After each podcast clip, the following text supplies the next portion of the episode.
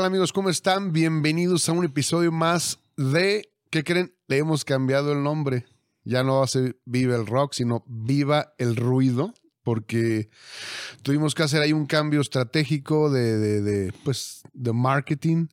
Entonces, este, se va a llamar Viva el Ruido. Al fin y al cabo es ruido, ¿no? Así nos decían nuestros papás cuando estábamos oyendo música allá en, bueno, al menos a mí en México, cuando estábamos allá me decían mis papás, ya bájale el ruido, bájale ese ruido. Entonces se quedó, se quedó con eso mejor. Este, un saludo a mi primo que fue el que dio la sugerencia de, de, este, de cambiarlo. Y es, es chistoso porque me puse a ver, después de que él comentó eso, me puse a ver en, en Facebook, ¿no? Y un montón de, eh, de grupos en Facebook que se llaman Viva el Rock y nadie se llamaba Vive el Ruido, entonces mejor así no se encuentra más fácil. Más originales, queremos ser los, los más originales y todo. Y bueno, Raúl, eh, pues este episodio va a ser muy emocionante, porque vamos a hablar de los setentas, de esa época dorada que marcó, ¿no? Marcó eh, una época marcó tendencias de moda, tendencias de música, salieron diferentes estilos de géneros de, música, ¿no? De rock. Sí, sí, este, eh, acabando los 60 o mediados de los 60 se empezó a ver ese cambio, ¿no? El, rock and roll era lo que estaba de moda, ¿no? Ya habíamos hablado de eso en, el episodio anterior, ¿no? Pero yo siento que a partir de mediados de los 60 y principios de los 70 fue cuando se dio otra vez ese cambio, ¿no? Donde empezó el psicodélico, empezó este, un poquito del progresivo. Eh, después ya más avanzado en los 70 pues sale el punk, salen este, otros, eh, otras corrientes, ¿no? Que em-, empiezan a, dar paso a, ya mucho después, ¿no? Otros géneros aún así. Pero e-, es, es, interesante el ver cómo, cómo todo eso empieza a salir en un periodo corto de tiempo. Sí, y hemos hablado y no nos vamos a cansar de hablar de los Beatles porque lo que fueron los Beatles, o sea, el fenómeno de los Beatles, en los setentas fue muy interesante, Raúl, porque es cuando desaparecen, la banda se desintegra y es cuando otros grupos aprovechan la coyuntura, como, bueno, uno de ellos eh, se puso así bien pilas y fueron Rolling Stones. Los Rolling Stones ahí estaban como queriéndole pisar los talones entonces aprovechan que se desintegra mm, los Beatles y ellos, eh, Ringo Starr, John, empiezan a hacer eh, sus proyectos por separado. Les va bien, sacaron buenos álbums, pero eh, los Rolling Stones empiezan, ¿no? Empiezan también ahí a, aprovechar eso y sacan el famoso Sticky Finger, el álbum. Muy bueno. Sí, sí, Rolling Stones la supo hacer bien en, en cuanto ya no tuvieron esa competencia de los Beatles, ¿no? Porque en, yo creo que a partir de que Beatles dijo, ya está aquí, se quedó ese vacío en Inglaterra. Y ahí fue donde Rolling Stones tuvo la gran idea de decir, hey, nosotros vamos a tomar ahora ese, ese lugar y vamos a, darle de aquí, de aquí ahora en adelante, ¿no?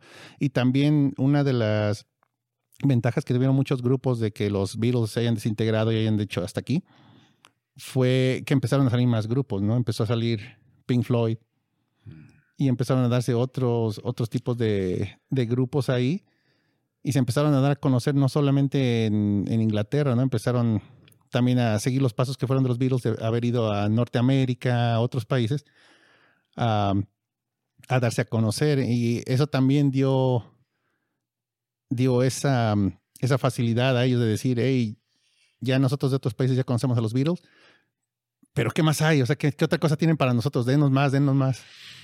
Exacto. Empiezan entonces, eh, como dices tú, los grupos a, de alguna manera, a seguir con, con estos ritmos, pero también eh, empiezan a, pues a tratar de buscarle otros, otras, este, otras formas de tocar, otros instrumentos, porque se viene, como dice Raúl, se viene el psicodélico, se viene también el progresivo, y empiezan las mezclas ahí. Y qué interesante, y yo nunca, de verdad, yo nunca pensé que esos grupos, o por ejemplo, eh, los Rolling Stones, fueran a llegar a donde están ahora. Y hoy por hoy, bueno, quieren salir de gira, ya están grandes, ya son los dinosaurios que quieren todavía seguir este eh, pues, eh, sacar álbums y parece que por ahí que quieren también eh, estar en alguna gira importante. Pero qué, qué bien que ellos pudieron tener esa, esa oportunidad de, pues, de tener tanta popularidad. Sí. Sí, fue, fue una buena época para ellos y afortunadamente les dio ese éxito, ¿no? Que dejaron esa, esa vacante que dejó de nuevo Beatles. Fue llenada por, por Rolling Stones. Yo pasando ya un poco más a después de lo que fue Rolling Stones, o sea, empiezo a ver yo más a Pink Floyd, ¿no? Que fue también de esos revolucionarios, ¿no? Que llegó y empezó a, dar ese sonido este, entre psicodélico y progresivo. También fue una fue un, poco de shock para la gente que decían, ¿qué es esto? ¿No? Eso está, está interesante. Y ya habíamos hablado tú y yo antes de eso del, de lo que era este el Dark Side of the Moon, ¿no? Tremendo álbum. Y el, el dicho en México, ¿no? De que, de que era de que, no, pues vas a oír ese, ese álbum, dices, pues tienes que estar medio drogado, medio, medio high para que lo, lo disfrutes, ¿no? Sí. Sí, la verdad que eh, Pink Floyd, cuando sale Pink Floyd, bueno, los primeros álbums, eh, bueno, yo también los tuve que escuchar y a lo mejor no fueron de nuestra época. Empezar a escucharlos, eh, los viejitos. Y sin embargo, para mí, el, pues el que realmente eh, fue muy importante y el que pegó, The Dark Side of the Moon. Tenía excelentes éxitos. Y como dices, la gente estaba como, ¿qué es esto?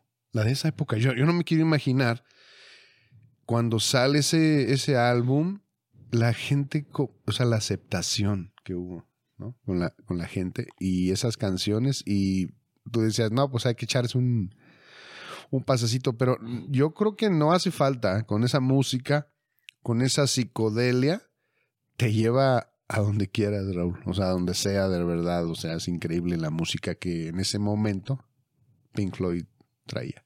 Sí, y, y qué bueno que lo mencionas, ¿no? Yo, yo comenté eso, ¿no? De que tenías que estar con un pasoncito o así high o algo, ¿no? Con la música, pero en realidad yo, yo nunca me he drogado, nunca he oído la música así.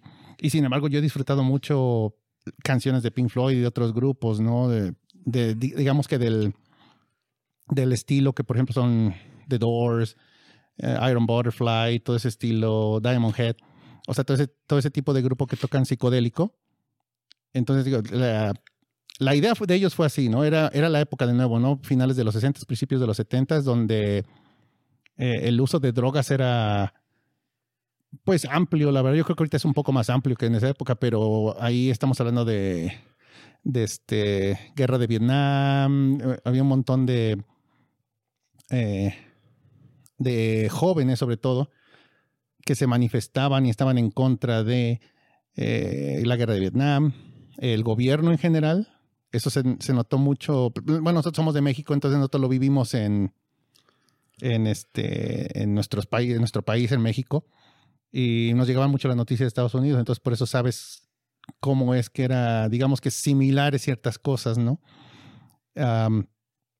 Entonces, este, siempre ese, ese uso de drogas se hacía como un acto de rebeldía contra las autoridades, ¿no? Que podían ser, que podían ser el gobierno Sí. o padres, Mm. ¿no? Maestros, cual- cualquier tipo de forma de autoridad que tuviera uno, lo, lo hacía uno así, ¿no? Entonces dices, me voy a drogar y me voy a manifestar contra esto. Y entonces eh, me imagino que se hizo un paradigma, ¿no? Dicen, ok, estos muchachos escuchan rock, escuchan Pink Floyd o otros géneros, son drogadictos, ¿no? Escuchan las drogas. Y eso también, eh, hablaremos más adelante en los 80, se hizo más famoso eso de, no sé, sexo, droga y rock and roll. Pero eh, yo creo que no era así, sino los jóvenes tenían esa, esa hambre, ¿no? De manifestarse, eh, combinado con el rock, combinado con, con todo lo que estaba pasando y, y realmente, como dices, no, no, no es verdad, ¿no? O sea, realmente se escucha, no porque escuches ese tipo de música, te tienes que drogar. No, la verdad que no. Recuerdo una cosa muy chistosa, eh, mis hermanos y yo tuvimos la, y otros amigos tuvimos la oportunidad de ver a Pink Floyd. Era un sueño para nosotros ir a ver a Pink Floyd, con el de Pulse, ese famoso. en un estadio de fútbol americano abierto. Este, hubo gente que, amigos que hasta tenían su casa de campaña. Nosotros recuerdo que llegamos tempranísimo a formarnos, eh, conseguimos el ticket, los tickets, y Raúl fue un concierto espectacular. Yo creo que de los mejores conciertos que he presenciado en mi vida, ese concierto de Pink Floyd. Y recuerdo que había mucha gente que estaba se estaba pasando así la, su gallito, ¿no? Hasta me lo, nos los pasaban y todo eso. No, no, gracias, no, no, no. no. Pero era, era increíble. Pero el concierto fue fabuloso. Ver a Pink Floyd, de verdad, los que hemos tenido la oportunidad de ver a, Pink Floyd en concierto es, es un sueño, es espectacular. Y qué grupazo, Raúl, de verdad, qué grupazo.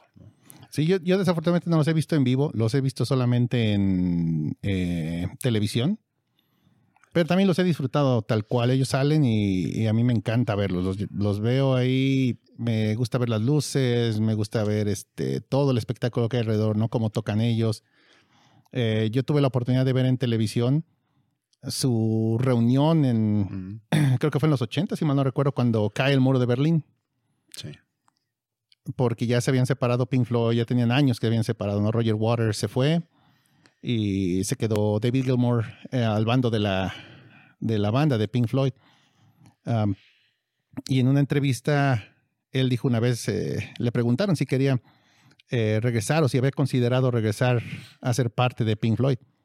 Y él comenta en, en, tono de broma y en tono de que nunca iba a pasar eso, dice, no, pues cuando se caiga el muro de Berlín, ¿no? Y pues, pues, y pues, ¿qué crees? Que se cae. se va cayendo. Anuncian que se caen y que la Alemania este y oeste se van a unificar como una sola Alemania. Y cuando están derrumbando el muro, ahí en, en el muro precisamente, ahí está tocando Pink Floyd con Roger Waters otra vez. Wow, increíble, increíble. Pero ellos ya no se juntan, ¿eh? Ya Roger Waters, David Gilmour se odian a muerte, entonces Roger Waters dijo, yo hago mi proyecto, también lo fui a ver en concierto aquí en Salt Lake City.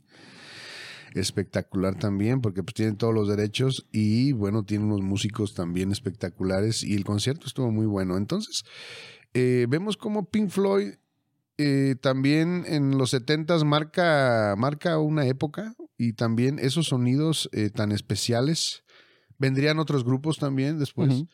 Mencionaste, bueno, lo de las drogas. Eh, lastimosamente, eh, también en los 70 hubo, eh, murieron músicos importantes como Jimi Hendrix. Sí, se dice que se ahogó en sus vómitos por las drogas.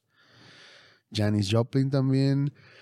Este, ¿quién más moriría? Eh, John Bonham. John Bonham, Él murió similar a como murió Hendrix también. También fue muy similar la, muerte. Y Raúl, ¿no crees que es, eh, hablando de esto, no es triste de verdad saber que estos músicos hasta dónde llegaron, ¿no? Y por las drogas tuvieron que pues, dejar este mundo, ¿no? Es, es un shock para muchos de nosotros, ¿no? Porque por ejemplo, tengo de, nuevo regresando a que pues yo nunca me he drogado.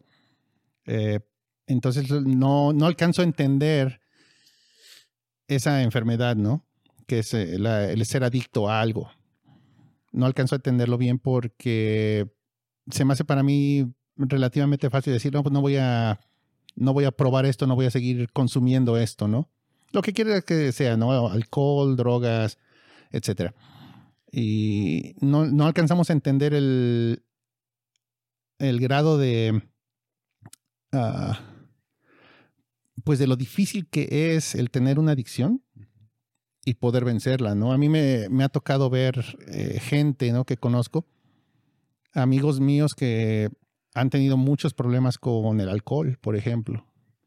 Y pasan años, años, años y no pueden no pueden este, dejarlo, ¿no? Es algo que los consume. Y lamentablemente para estos artistas, ¿no? Que conocemos que su, su carrera, su vida se cortó tan pronto, ¿no? Es, es bien difícil el poder este, asimilar que hayan cortado su vida tan, tan pronto, ¿no? Yo recuerdo que estaba leyendo ahora de al bajista de, de Sex Pistols, Sid Vicious, ¿no? Murió a los 21 años también a raíz del consumo de drogas, ¿no? Dices 21 años. Muy joven, muy joven. Y también eran de esos grupos que tuvieron una marcha muy, ah, muy fuerte en Inglaterra, ¿no? Y con el movimiento punk, sobre todo. Yo, yo no entiendo, de verdad, músicos tan buenos, eh, unos virtuosos, de verdad, unos eh, personajes de verdad. ¿Cómo, ¿Cómo llegaron a caer en, las drogas? Bueno, no sabemos, de verdad. Y hubo más, más, más, más, más, más, más eh, músicos. Y ahorita que decías de los jóvenes, en esa época en el 69, casi en el 70, eh, se manifestaban y se hizo el festival de Woodstock, ese, gran festival que nunca, nunca se ha podido repetir. Bueno, se lo quisieron hacer después, pero no, no fue lo mismo. Fueron, hubo bastantes grupos. Y lo que pasaba en esa época también, como decías, eh, estaban en contra de la guerra de Vietnam y realmente ese, ese festival eh, fue, marcó también una, una gran época y está ahí en la historia. Todo lo que pasó, todo lo que sucedió. Hubo también eh, lastimosamente excesos de, droga, de sexo, varias, varias cosas que pasaron de este lado, ¿no? Decías de México. México también, dos años después, tuvieron algo similar que fue el famoso festival o concierto de Avándaro. Ese festival también.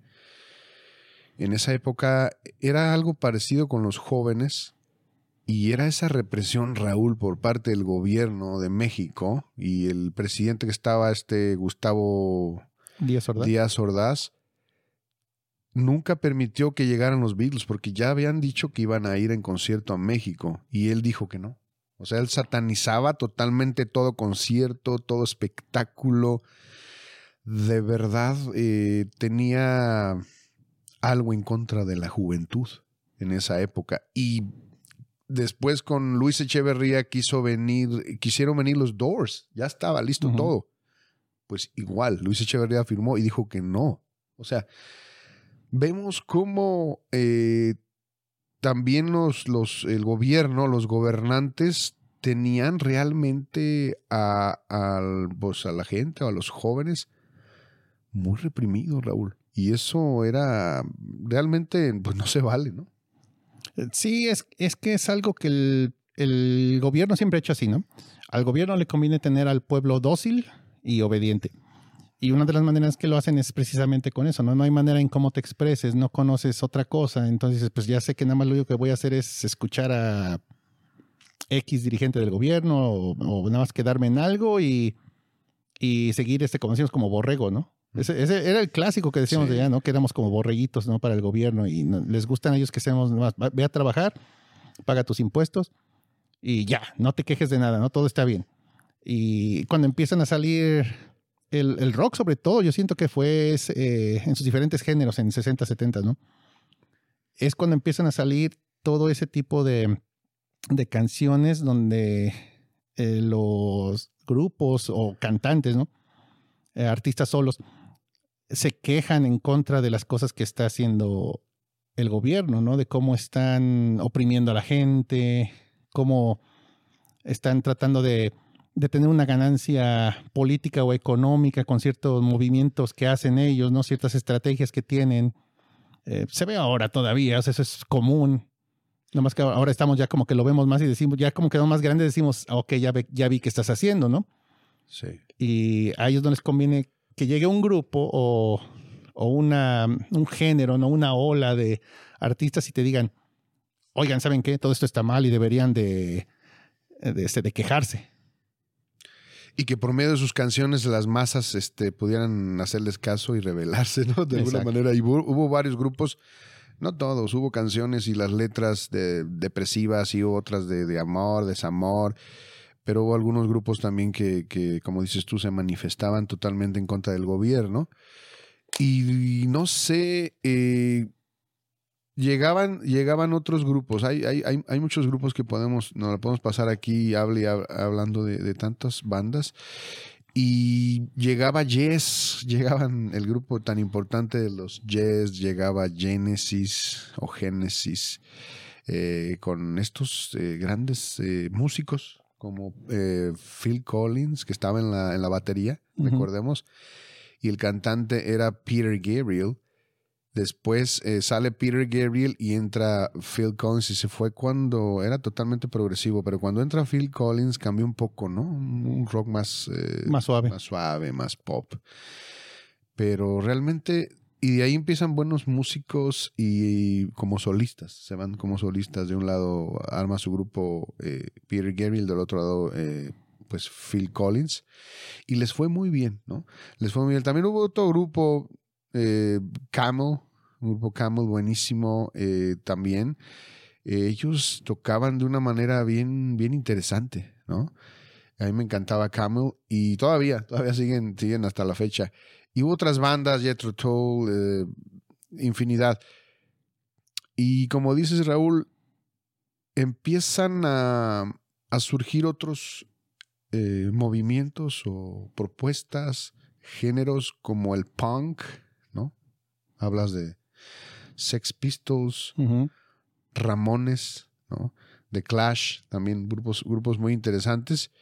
Y también llegaba por otro lado David Bowie, no sé, T-Rex, que dicen que el glam llega en los ochentas, pero llega antes, ¿no? no Raúl? Em, Yo creo que empezó con David Bowie, es el que trae ese, ese teatro, digamos, ¿no? Donde ves este un poco más de maquillaje en las presentaciones. Pero también Kiss es, Kiss. es muy conocido en cuanto a ese tipo de, de presentación, ¿no?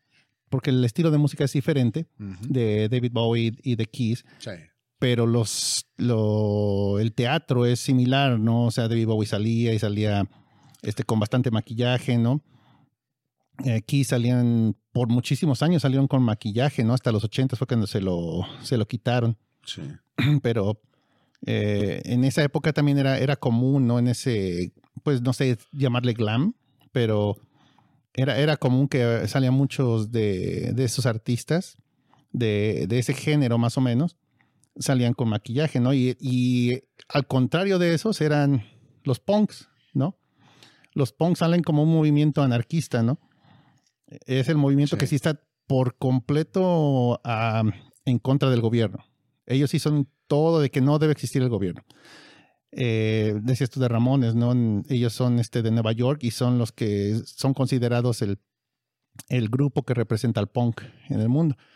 Eh, yo me atrevo a pensar que para mi gusto Sex Pistols y The Clash son un poco más representativos del género. Eh, Sex Pistols es mucho más extremo eh, y son mucho más anarquistas, ¿no? The Clash es un poco menos, pero también le tiran ese punk, ¿no? Inclusive lo, cuando estaba leyendo de ellos, me di- es lo que comentan en, en internet, que eran polos opuestos, Sex Pistols y Sí. The Clash.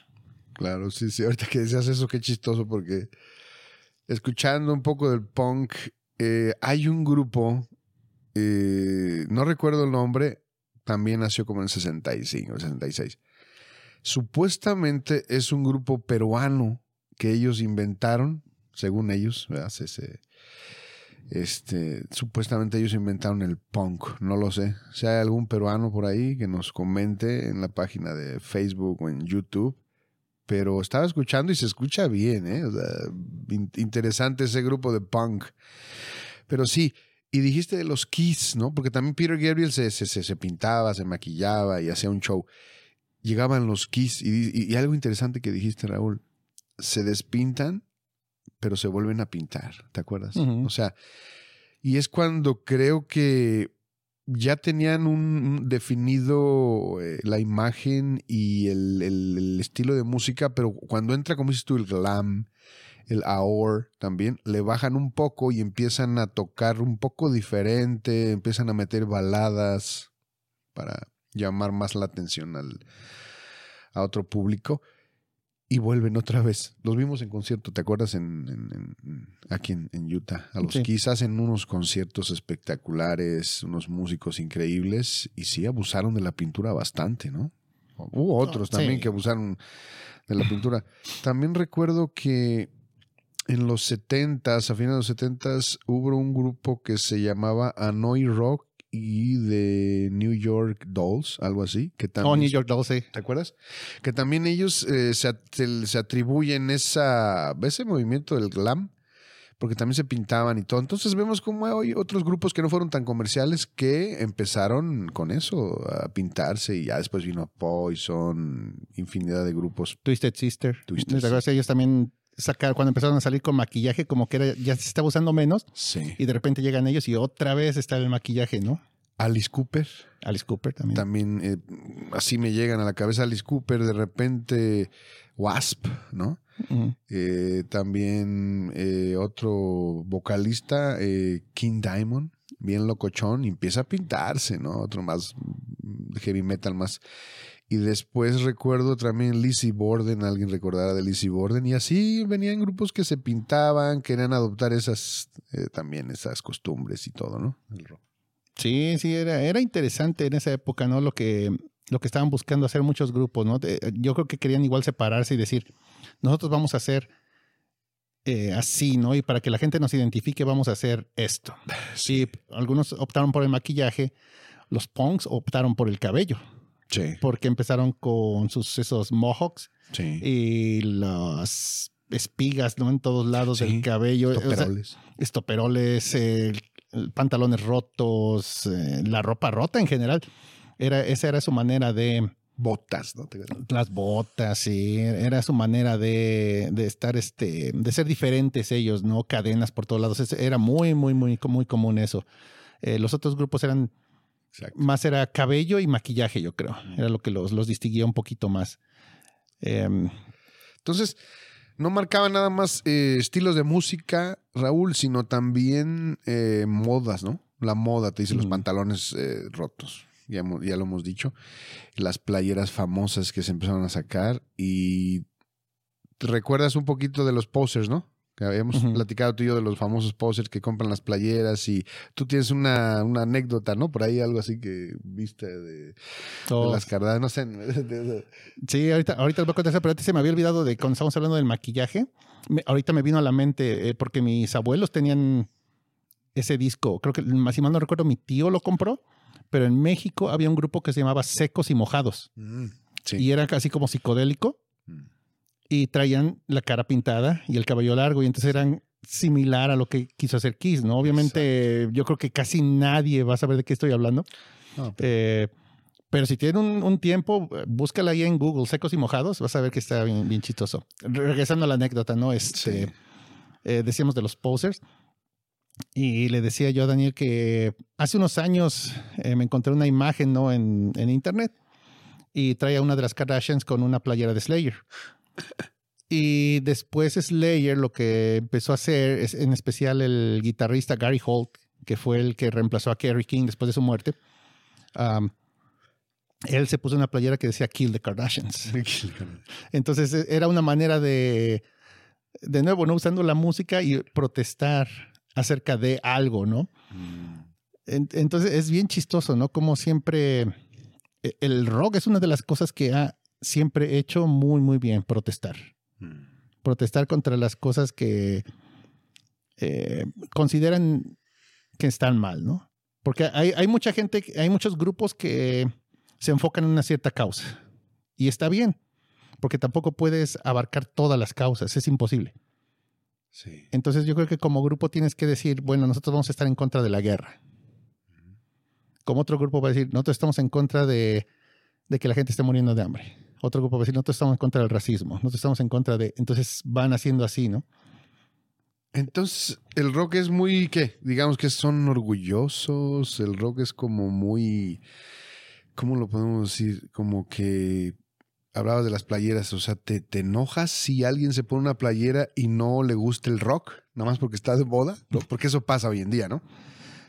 ¿Cuántas veces hemos visto a, a chavitos se ponen playeras de Iron Maiden y, o de Metallica y dices, bueno, pues a ti no te gusta? No, no te pasa así, no, no pasa eso con los posers, los famosos posers, Raúl. Yo normalmente los ignoro.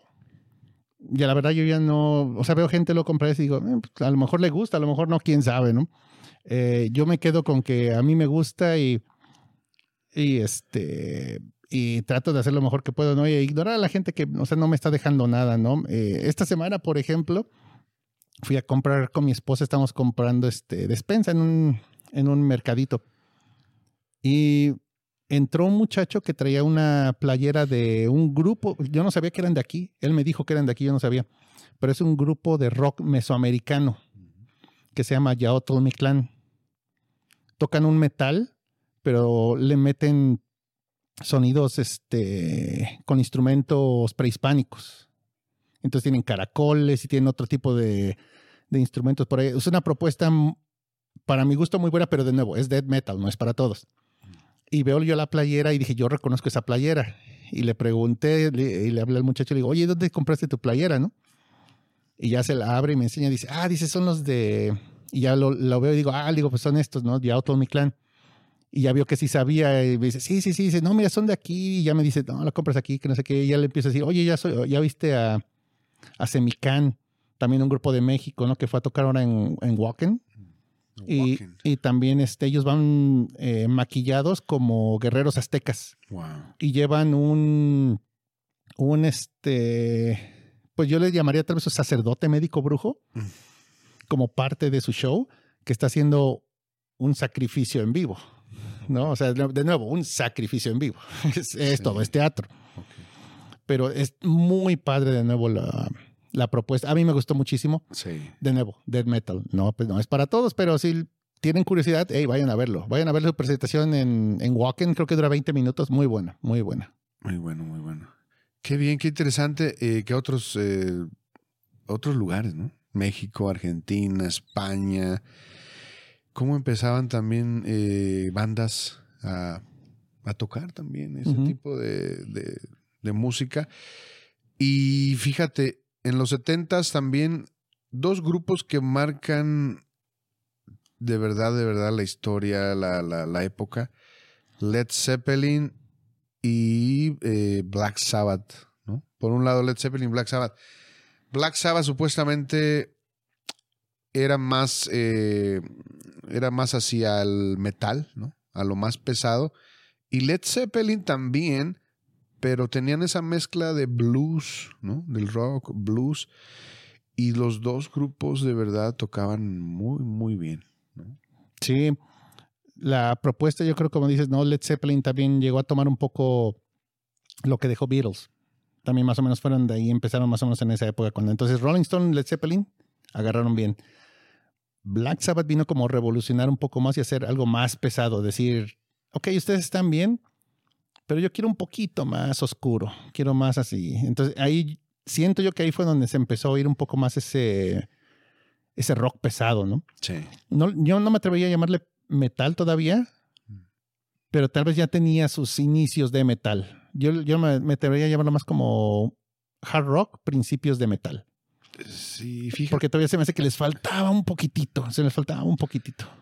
Algo, ahora que mencionas eso es verdad quizá todavía no era así como un metal muy, muy pesado, pero sabes que Raúl, sin embargo ellos ah, adoptaban eso obscuro, ¿no? Eh, hay, un, hay un grupo, hay un grupo también, eh, salió antes, creo que salió un año antes de Black Sabbath, se llama Coven, se llamaba Coven. Tenían tres integrantes, eh, eran dos hombres, una mujer, la mujer era la que cantaba pero ellos tenían, eh, híjole, a lo mejor su ritmo no era tan pesado, pero ¿sabes qué? Practicaban el, ocultismo, el satanismo y en sus, y sus letras escuchaba así medio ritos así, medios satánicos. Entonces, una, eh, estaba viendo en una entrevista una, una periodista le pregunta a Tony Iommi, el guitarrista de Black Sabbath, oye, ¿tú conoces este grupo? ¿No? Coven. Y Tony Iommi sí como que, mm, no, no sé si lo negó o no, pero dice, bueno, mira, una de las primeras canciones que tienen ellos, el grupo, es, eh, se llama Black Sabbath. Y Tony Iommi se queda así, ¿no? Mm. Pero además, el, uno de los eh, músicos se llama, se llamaba Oz Osborne, no Ozzy. Entonces, Tony Iommi se quedó así como que, bueno, yo no sé de verdad si, si quisieran adoptar eso así como que más satánico, más oscuro, pero qué casualidad que una de las canciones de este grupo Coven era, bueno, eran satánicos, pero también eh, la primera rola, la primera canción era Black Sabbath y uno de los integrantes se llamaba Oz Osborne, como Ozzy Osbourne. Entonces, bueno, había ciertos... Yo creo que adoptaron todo eso verse más así, verse como más oscuros y quizás su música apenas empezaba a sonar eh, como más agresiva. No tanto, porque después iba a explotar. Pero entonces, por un lado, Led Zeppelin, Black Sabbath. A mí en lo personal me gusta más Led Zeppelin porque mm, la voz, la, la, la, la voz de este Robert Plant era espectacular. Eh, en sí el ritmo me gustaba más, en lo personal a mí, todas esas canciones, ¿no? Este, que, que tenían. Para mí era un mejor grupo. Para otros, a lo mejor les gustaba más Black Sabbath. No sé a ti, ¿qué pienses de eso? Sí, por ejemplo, hay, hay canciones que me gustan de Led Zeppelin, pero si me dieras a escoger qué vas a escuchar, Led Zeppelin o Black Sabbath, yo me iría siempre más por Black Sabbath, es lo que más me gusta a mí. Entonces me gusta más eh, escuchar, por ejemplo, Paranoid, Iron Man, War Pigs, Ya. eh, varias de, de ese tipo de canciones me gustan más, inclusive eh, ya cuando es Iron Man y War Pigs, eh, se me hacen más pesadas que Paranoid. Paranoid para mí, por eso decía yo que luego lo consideraba como un poquito más de rock pesado, ¿no? Tirándole a metal. Pero yo estoy pensando en, en sus primeros trabajos de Black Sabbath, ¿no? Conforme van ellos avanzando, entonces ya cuando, cuando llegan a un grupo, a un punto, perdón, más este, más ya metal, ¿no? Sí. Y yo siento que al menos ese, ese tipo de canciones más, más Iron Man, más, más War Pig, ¿Te gustan? son mucho, sí, me gusta mucho más esa, es más pesado, más, más algo así como que digo, hey, esto, esto se oye. Para mí gusto, porque tú sabes que a mí me gusta más el metal. Más el... El metal sí. y bien pesado, ¿no? Yo digo, No, pesadísimo, sí, no, no, no, no. Tú, Satán- Sí. tú eres satánico. casi, casi. No, no. Sí, a mí yo creo que me gusta, siempre me ha gustado, me, me ha llamado la atención este el virtuosismo. Sigo a guitarristas, a músicos y todo ese tipo de música. Me encanta el jazz, entonces eh, me clavé mucho en lo que es el rock progresivo, Ujú. por las diferentes eh, cambios y percusiones. Entonces quizá por eso me gusta más Led Zeppelin, ¿no? Claro, Deep Purple también, perdón, eh, eh, Black Sabbath. Black Sabbath. Pero también me da Deep Purple, ¿no? Lo que tenía Black Sabbath es que también po- como que se fueron perdiendo, se fueron perdiendo, al igual que Deep Purple, tantos cambios de, de vocalistas y bueno, Led Zeppelin siguió con el mismo, los mismos, hasta que muere John Bonham, tristemente. No siguieron. No sé por qué razón la gente ha de- se ha de preguntar, ¿por qué no siguieron? O sea, ¿por qué no siguieron con otro baterista? Pero bueno, no sé si quisieran tomar un break, no sé si fue solamente un pretexto para decir, ya logramos lo que nadie, ya nos podemos retirar. No lo sé. Sí, eh, es difícil saber luego a veces qué pasa con, con esos grupos, ¿no? Cuando muere uno de los integrantes que tal vez fue clave, no, no, no sé, la verdad. Pero es, es difícil saber por qué ya no se quiso seguir, ¿no? Y- o a lo mejor toman eh, a veces el pretexto los otros integrantes y decir, bueno, sabes que yo quiero hacer mi carrera solista. A lo mejor después, como dices, otro- otros integrantes dijeron, sabes que nosotros vamos a quedar como leyendas hasta aquí y ya. Exacto. Y tal vez a lo mejor para otros, otros era este el pretexto de decir, sabes que estoy cansado de esto, ya quiero hacer otra cosa. Mm. Porque eso también, eso también ha pasado. Que eh, artistas cuando están en una banda dicen, nosotros desde fuera no vemos, ¿por qué esta banda no siguió, no siguen, no? ¿Por qué no están así si están así? Hay muchos problemas internos, muchos problemas en bandas a veces que, que uno no alcanza a ver, ¿no? Problemas de creatividad, problemas económicos. Y me refiero a económico en cuanto alguien quiere ganar más que otros. Sí.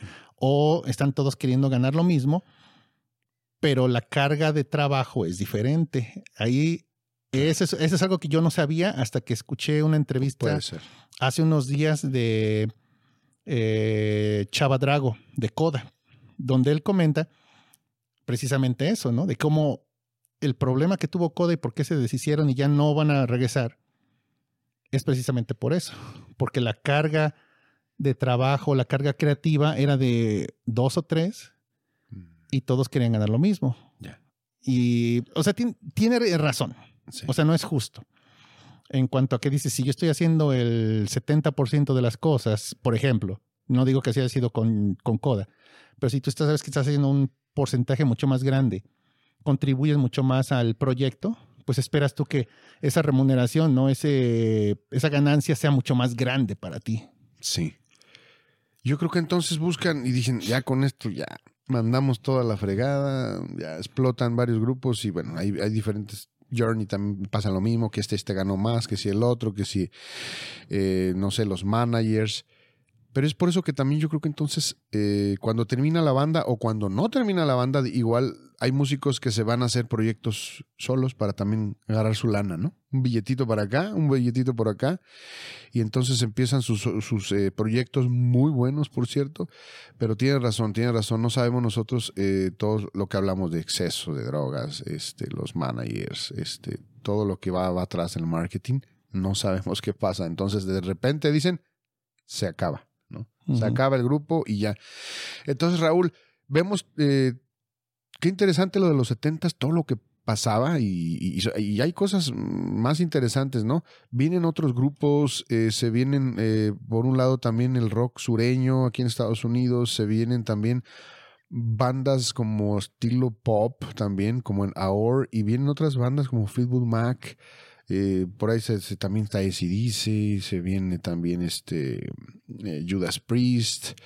Este empieza, Raúl también empieza como el funk, ¿no? Empieza el soul, empiezan eh, todos esos onda de afroamericanos buenísima que hemos hablado desde el principio. Y el disco, ¿no? El pop, ¿no? También. Entonces, fue muy interesante eso en los 70 todo lo que sucedió, que no nada más el rock, sino se metía, ¿no? Se metía y, todo eso. Y ya después empieza el pop, empiezan que también este Michael Jackson con sus hermanitos, ¿no? Los Jackson Fives, muy interesante. Hicieron bastantes álbums, después fue solista, después hablaremos de él ya en los 80s. Y bueno, empiezan los Eagles también, empiezan muchos, muchos artistas a resurgir y diferentes eh, tipos y estilos, ¿no? de Aquí en Estados Unidos también muchos estilos. Cada quien quería agarrar su estilo, ¿no? Querían ser únicos, ¿no? Por eso es que salieron tantos eh, géneros, me imagino. Sí, eh, eh, yo siento que aquí geográficamente fue lo que ayudó mucho. Porque no era el mismo, la mismo tipo de música que se hacía en California, en la costa oeste, que la que se hacía en la costa este, ¿no? Igual no era la misma, el mismo tipo de música que se hacía en áreas cercanas a Nueva York que es más hacia el este, noreste, que comparado con lo que se hacía en Georgia, en este, Florida, ¿no? Entonces yo, siento que cada lugar tenía esas, esas diferencias, ¿no? De culturales, me atrevo a decir, donde todo eso influía mucho en el estilo de música que ibas, que tú querías tocar, ¿no? Y al tipo de audiencia que querías tú llegar. Recordemos, por ejemplo, que era mucho más difícil eh, darse a conocer en esa época, ¿no? Estamos hablando de eh, televisión limitada, radio limitada. Todo limitado. Conciertos no eran, no se hacían tan seguido tampoco. No. Eh, entonces era, era muy difícil, ¿no? El poder alcanzar un cierto éxito, éxito perdón, tenías que, que estar este, trabajando muy fuerte para poder llegar a, a ser muy conocido, ¿no? Sí, y como dices, hubo grupos que aprovecharon y hicieron conciertos, ¿no? Y pegaron. Por Deep Purple hizo conciertos, eh, Black Sabbath. Hubo otros grupos que no, no salían tanto a conciertos. No sé si por el mismo manejo, eh, por sus managers, eh, las disqueras. Tiene que haber disqueras, managers, todo lo que está atrás, ¿no? Marketing. Y qué triste que hay grupos muy interesantes que tocaban muy bien y padrísimo, pero no pegaron por eso, por esos elementos, les faltaban esos elementos que no fueron comerciales. Qué tristeza, ¿no? Que no, no llegaron a, pegar tanto. Sí, es, es muy duro. Eh, como dices tú, disqueras, eh, eh, agentes, ¿no? En fin, toda esa cosa, todas esas cosas que pasan, ¿no? En, regresemos a México por, por unos momentos, ¿no? El programa este que se hacía, empezó en los 70 creo siempre en domingo. No recuerdo si empezó en los 70 la verdad, pero en los 70 ya estaba. Sí. Seguro ya estaba. Y se hizo algo tan común en México de decir que como era el programa que se hacía eh, prácticamente en cadena nacional, mm. porque salía en el canal 2 el domingo en la tarde. Y era tradicional en México, tradicional. Yo creo que no hay nadie que haya crecido en los 70s, 80s que me pueda decir que nunca vio siempre en domingo el domingo por la tarde. Era una tradición que te sentabas tú con tu familia y veían eso. Ya, ya. Lo, veías. Entonces se hizo muy común el decir que si querías tú triunfar en México, tenías que triunfar en Siempre en Domingo. y tenías que caerle bien a Raúl Velasco. Eso, te daba la patadita, ¿no? Él te daba el visto bueno. Él te daba el visto bueno de, de, decir si la vas a hacer o no la vas a hacer. especial este tipo. ¿no? Sí, era, era, muy, era muy difícil. Era, y estamos regresando de nuevo, ¿no? Un solo punto donde puedes empezar o terminar tu carrera, ¿no? En Estados Unidos yo creo que sí era un poquito diferente, pero me, eh, me imagino que tenían igual problemas, ¿no? En eh, sus dificultades para poder llegar a cierto éxito. Pues mira, yo no sé, Raúl, pero yo vi el Chabelo, en familia con Chabelo. no, es verdad. Entonces hablamos de los medios de comunicación, ¿no? Tan importantes, que no me voy a adelantar, porque en los 80 vamos a hablar de MTV y VH1. Pero entonces, eh, surgían, ahorita que tocas eso, surgían grupos también, eh, bueno, somos de México y eh, también podemos hablar un poquito de, de, algunos, este, de la revolución de Emiliano Zapata, ¿no? Como se llamaba ahí, el ritual, bandido, muchos grupos, ¿no? Que surgieron en, en los setentas, interesantes. No nos tocaron, pero bueno, son, son grupos que también trataban ahí de, de darse a conocer, pero por lo que tú dices, no pudieron brillar o no pudieron y por lo que comentamos, que los satanizaron y esa represión contra los jóvenes. Entonces se juntaban en lugares eh, pequeños, pero había buenas bandas, Tri Soul Mamán, o sea, el Tri, que por ahí empezaron a tirarle al gobierno, pero fueron pocas, Raúl. Y ya después se viene otra ola de, músicos ya diferentes, con otras propuestas en México, ¿no? Y también en Argentina, vamos a hablar en Argentina también, cómo surgían algunos grupos muy interesantes y en España, ¿no? Sí. Sí, hubo, movimientos interesantes en esos lugares. Eh, yo la verdad necesito aprender más de, lo que pasó en Argentina. Yo no estoy muy enterado de lo que pasó allá. Estoy más enterado de lo que pasó en México, ¿no? Y como decías tú, el Tri, eh, que por décadas no ha llevado el, rock. El, o sea, el grupo del Tri lo cargó en la espalda por décadas sin el trino, yo siento que no habría rock en México. Se, hubiera, se hubiera terminado con la represión del gobierno. Era mucho más fácil después de eh, del 68, de la matanza en Tlatelolco, después de todas esas cosas que el gobierno estaba tratando de hacer para reprimir a los estudiantes que se estaban manifestando en contra de cosas que hacía el gobierno. Yo siento que si no hubiera sido por el TRI, no tendríamos rock, ¿no? Eh, estamos hablando de, y como decíamos, ¿no? se presentaron en, en Avándaro. Eh, estuvieron en lugares pequeños y ahí andaban, ahí andaban, ahí andaban. Ahorita van y llenan estadios, son una leyenda. Son una leyenda. Y fíjate que ahorita que decías eso de, de, de, Argentina. bueno, México eh, tenía grupos diferentes. Tenemos la influencia de Estados Unidos. había grupos de muy interesantes de rock progresivo, de psicodélico y bastantes pero por esa represión también como que no tenían tanta oportunidad.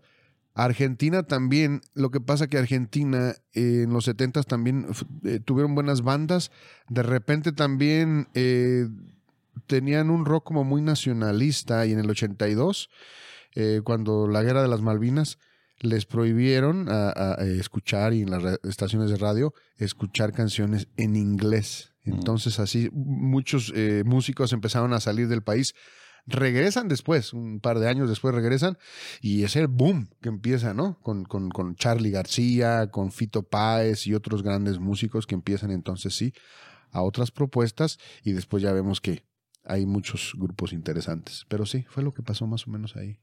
yo creo que estaría bien en el futuro, eh, a ver si nos podemos contactar con alguien de Argentina que nos y lo invitamos a que venga a hablarnos un poco más de, de esa época, ¿no? Cuando empezó un poquito más el, rock ahí en Argentina.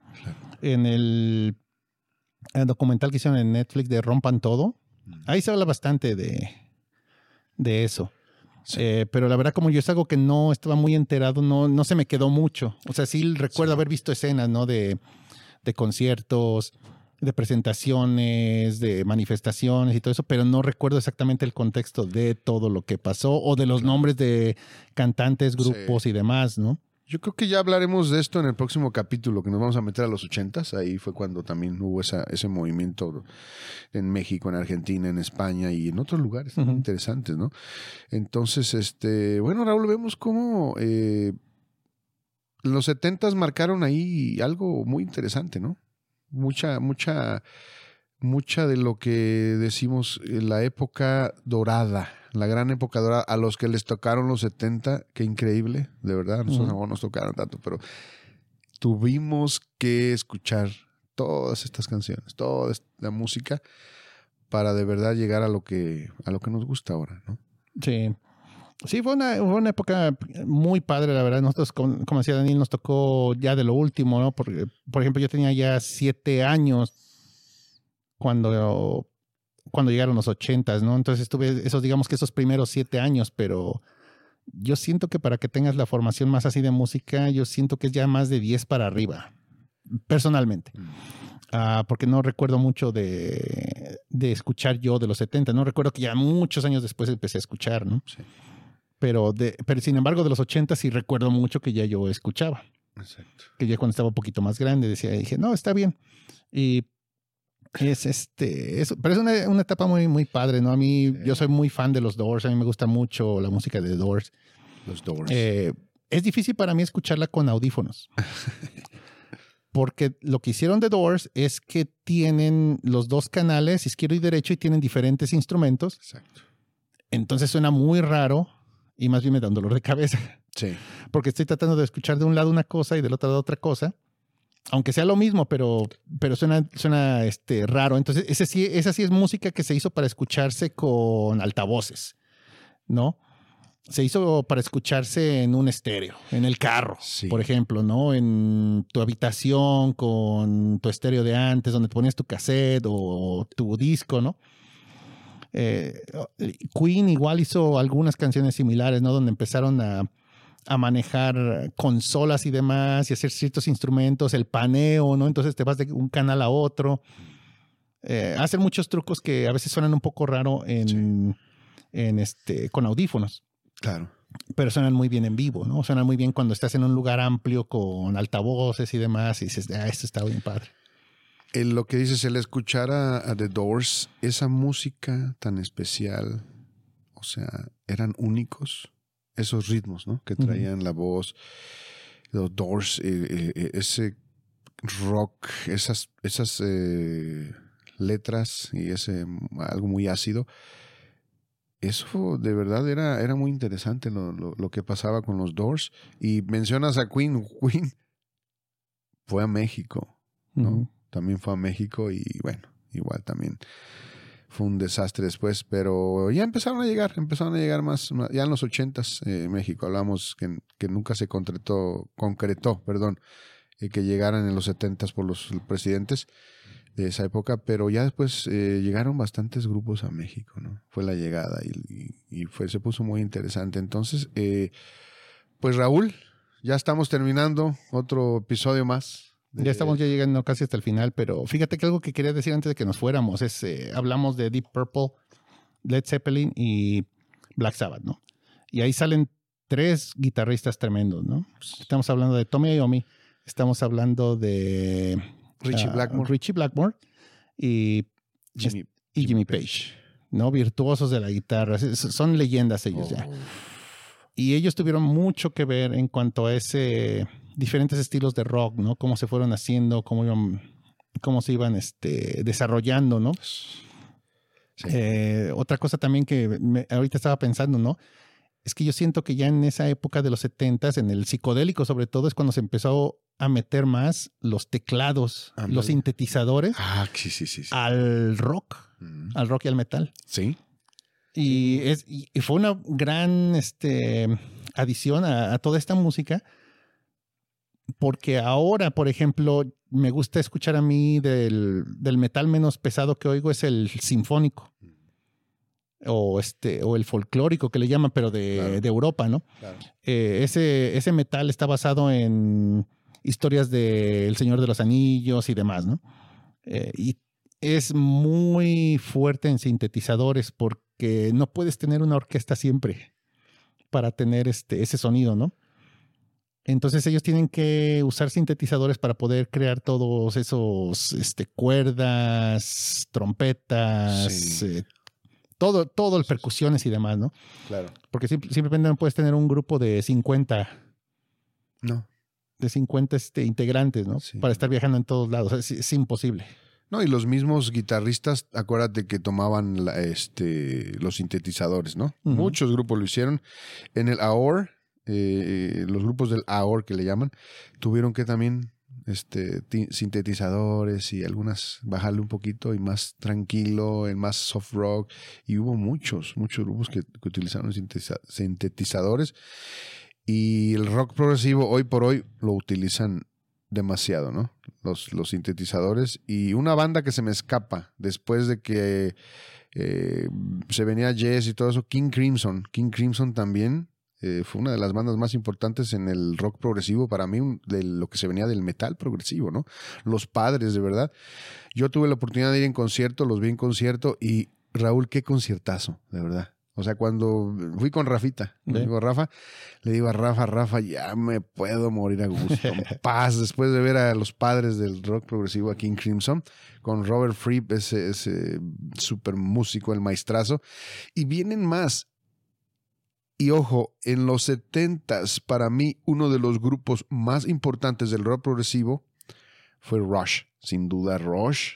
Traían sí. en esa época un estilo de música ya bien adelantado, una música tan fresca. O sea, Rush era lo máximo en esa época. Ahora, bueno, se murió su, su baterista, este, Neil. Peart, Neil Peart. Y parece ser, ahí te va, para, para todos los amantes de Rush, parece ser que viene un concierto. Viene un concierto Mm. y parece que el baterista estaba entre Mike Portnoy de Dream Theater o se me hace que se van a ir por el de Red Hot Chili Peppers. ¿Chad Creo. Smith? Sí, creo que sí. Wow. Entonces, estén atentos porque se viene una buena gira. También se viene la gira de ACDC. O sea que el rock no ha Ah, muerto. El rock no ha muerto, el ruido, el ruido sigue. Y Raúl, pues con esto terminamos un episodio más, el tercer episodio de Vive el Ruido. Recuerden que es el Vive el Ruido, por favor, búsquenos en todas las plataformas. ¿En cuáles Vive plataformas estamos, Raúl? Mira, eh, Viva el Ruido está en Facebook, ahí está el, el grupo. Eh, si nada más buscan Viva el Ruido, va a aparecer solamente un resultado. Entonces, eso es la ventaja, ¿no? Este, eh, ahí pueden ir y donde está el, el enlace para el sitio de red. Eh, si aprietan ahí, los va a mandar a otra página donde están todos los enlaces, donde se encuentra el canal de YouTube, el, el canal en Spotify, en Apple Podcast, Google Podcast, iHeartRadio, Amazon Music y demás. Todo eso. Sí, me, me costó trabajo subir todo eso, ¿eh? porque no Yo sé, sabía y tuve sé, que Raúl. investigarle un, un buen rato para subir a todo eso, pero ya, No. le, ya cuando le agarras la primera vez, No, yo sé, ya es más rápido. Yo sé, Raúl, y de veras gracias por todo lo que haces. Y bueno, amigos, nos vamos. Espero que les haya gustado y pues, platicar un ratito aquí con Raúl, ¿no? Y, Ah, está padre. y interactuar. Y, y nos encantaría interactuar más adelante con algunos de, de- de nuestros fans que les guste también, ¿por qué no? Vamos a invitar a, a- a músicos. eh, para, para empezar aquí a hablar de, de sus proyectos y otras cosas, ¿no, Raúl? O sea, hay más sorpresas, así que síganos, pónganle like y comenten, por favor. Sí, ¿Sale? También hablábamos de hacer un live, ¿te acuerdas? Pero, También. pero todavía no tenemos fecha eh, y estamos viendo ese va a ser un poquito más complicado. Eh, va- vamos a estar así más bien ese de... Pues así no se, no se edita como salga, porque ese es en vivo. Ese, ese, si nos equivocamos, ya que. Pero esténse al pendiente porque se vienen los ochentas, lo que nos tocó en verdad. Sí. Se vienen los noventas, el grunge, muchas cosas. Y después, ni se imagina lo que se va a venir. Así que pues terminamos, Raúl. Ya con esto terminamos, nos vemos, que estén bien. Y ya saben, vive el ruido, vive el ruido. El rock no ha muerto. Viva el ruido, nos vemos pronto. Hasta ¿ok? pronto. Bye. Bye.